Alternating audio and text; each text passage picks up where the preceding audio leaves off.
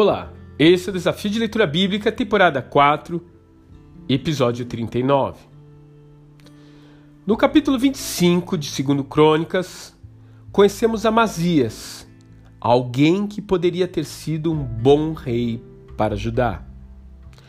Ele começa bem, fazendo o que agrada a Deus, mas não de todo o coração.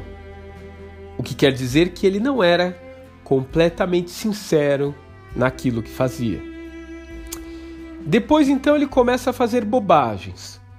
Primeiro, ele contrata mercenários de Israel para combater uma guerra que Deus já havia lhe dado a vitória. Então, depois da vitória sobre Edom, ele traz os seus deuses, que não foram capazes nem de salvar o seu próprio povo, os edomitas, e passa a adorá-los. Finalmente, ele inventa de guerrear contra o Reino do Norte, o que acaba causando uma grande humilhação e um enorme prejuízo para o seu povo.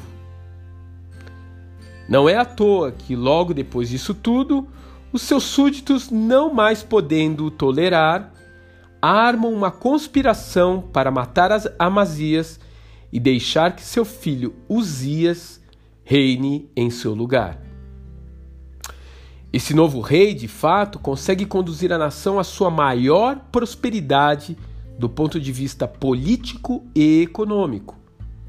Entretanto, o orgulho e o coração dividido, que haviam causado desgraça na vida de Amazias, também acabam alcançando seu filho no final de sua vida. Você pode chamar isso como quiser: coincidência, má sorte, maldição familiar ou influência do meio. Não importa como você chama. O que é inevitável, porém, é fazermos essa difícil reflexão. Se meus filhos seguirem os meus passos, aonde eles chegarão? Será que eles alcançarão a aprovação do Senhor em suas vidas? E quais mudanças eu devo fazer hoje para deixar-lhes um legado de fé consistente.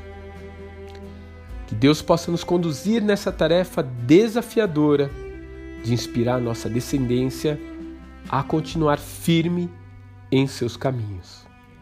Que Deus te abençoe e até amanhã.